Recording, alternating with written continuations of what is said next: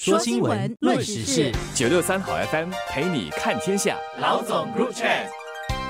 各位听众，大家好，我是新民日报的朱志伟。大家好，我是联合早报的郭丽娟。全球面对食品价格上扬的风险，虽然我国从多方面应对进口食品通胀和食品安全。食物价格仍可能居高不下，继续是我国通胀率的头号推手。而目前来说，我们仍面对非常严峻的外部环境，俄乌战争还在进行，极端天气恶劣的影响，还有一些国家食品保护主义以及石油供需的情况，都很有可能使得下半年食品通胀上升以及能源价格上涨。刚才志伟提到的种种原因，其实宏观来看就离不开两个原因啦，一个就是天气，一个就是人为的因素。天气方面，最主要是酷热和暴雨等这类的极端天气，使亚洲、欧洲甚至北美等的粮食生产都受到影响。靠近我们这里的，比如说印度和泰国等这些稻米大国的产量都受到了影响了。那中国方面也因为之前的秋收前的洪灾，影响了今年的粮食产出。那人为的因素，志伟也提到了，就包括了俄乌战争，这是非常重要的地缘政治因素。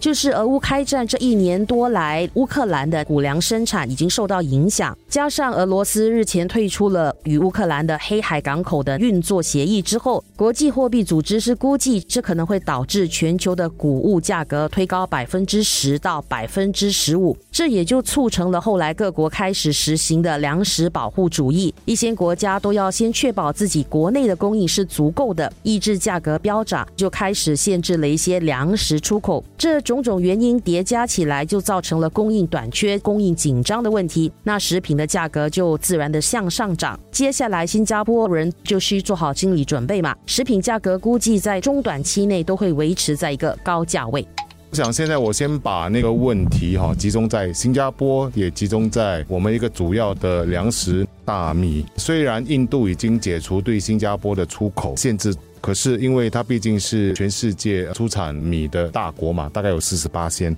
他们的限制出口哈，其实也让越南米跟泰国米的价格上升。泰国米的上升哦，据我们跟米商了解，其实已经高达了二十八仙。而目前我们为什么一般公众没有感受到涨价呢？最大的原因是因为我国其实有一个存储的政策，也就是米商在进口米的时候，他必须按要求把两个月的米粮放在政府的仓库里面，以稳定市场价格。可是这个东西就要看接下来的情况发展，也就是说从现在开始到年底哈，一般的估计是说米价是应该会上升的，因为进口商本身已经。在面对人涨价的那个压力。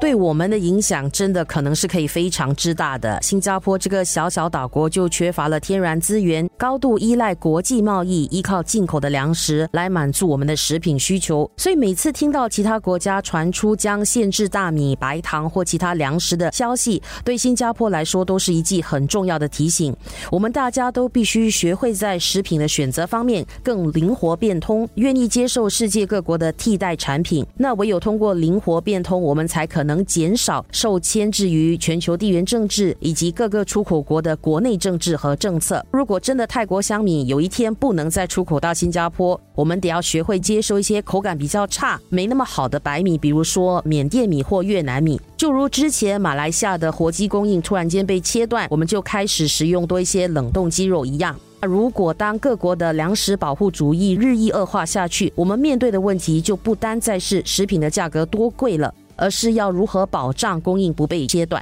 如果你把粮食危机当成一个课题来看待的话，新加坡先天条件不足的地方，第一，我们并没有足够的农地，我们可用的农地其实还不到我们整个国土面积的一八仙哈。那新加坡是用什么方式来应对粮食所可能带来的问题呢？主要是通过四个方面呢。一个方面就是进口来源的多样化，我们目前是从一百七十多个国家进口各种各样的物品。然后第二就是优化本地的生产，进来本地出产的菜，垂直农场就是用科技来发展的。然后其二就是比如说我们的鱼啊，我们的鸡蛋。然后也少人知道说，其实新加坡也在研发米，怎么种米，由大马西出资的，叫做大马西米啊。所以这个在优化本地生产。当然还有一个第三就是国际化，新加坡会跟外国的一些地方合作，在那边投资或者做研发、生产食品，再运回本地。也很少人知道，其实新加坡的一些猪吧，好像也是从中国吉林来的，那也是新加坡的一个投资哈。然后第四呢，当然就是我们的储存粮食的政策，比如跟米有关的，米商进口的都要把两个月的那个存粮放在政府的仓库里面。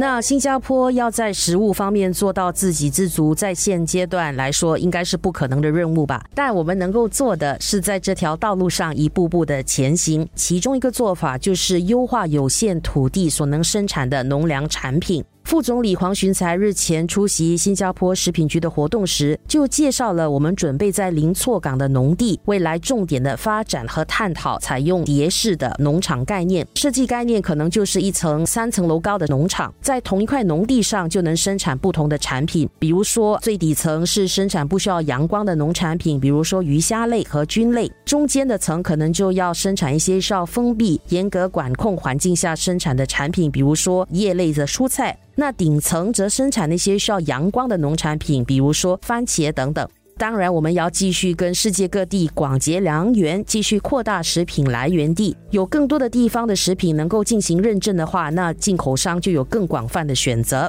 这个粮食生态圈有太多太多新加坡不可控的因素了，唯有通过灵活变通，才是我们的生存之道。新加坡人，我们目前面对的这个危机，坦白说根本不会过去，因为比如说极端天气将会持续，然后外在的国际时不时就有所谓的保护主义。对于粮食，我觉得有两种观念要建立。一种观念就是我们要接受新一代的食品，比如说人造肉，比如说用一些菇类或者甚至昆虫来制造能够让我们吸收蛋白质的物品。我这里提一个例子吧，当马铃薯一五零零年代到一六零零年代期间在美国面世的时候，其实欧洲人是怀疑的。可是，一直到一七零零年代发生战争跟饥荒的时候，那有东西就吃嘛，所以马铃薯才普遍被接受。所以，我觉得接受新一代食物的观念哦，慢慢的要有心理准备，然后接着才可能我们需要就用这些食物来代替原本的传统食物，这是第一点。另外一点，我觉得是目前我们就可以开始做的，那就是惜食，不要浪费食物。其实我们新加坡人浪费的食物其实真的很多。所以我觉得这个观念建立起来的话，好好的珍惜食物、保护食物，其实才让我们这个世代继续的延伸下去。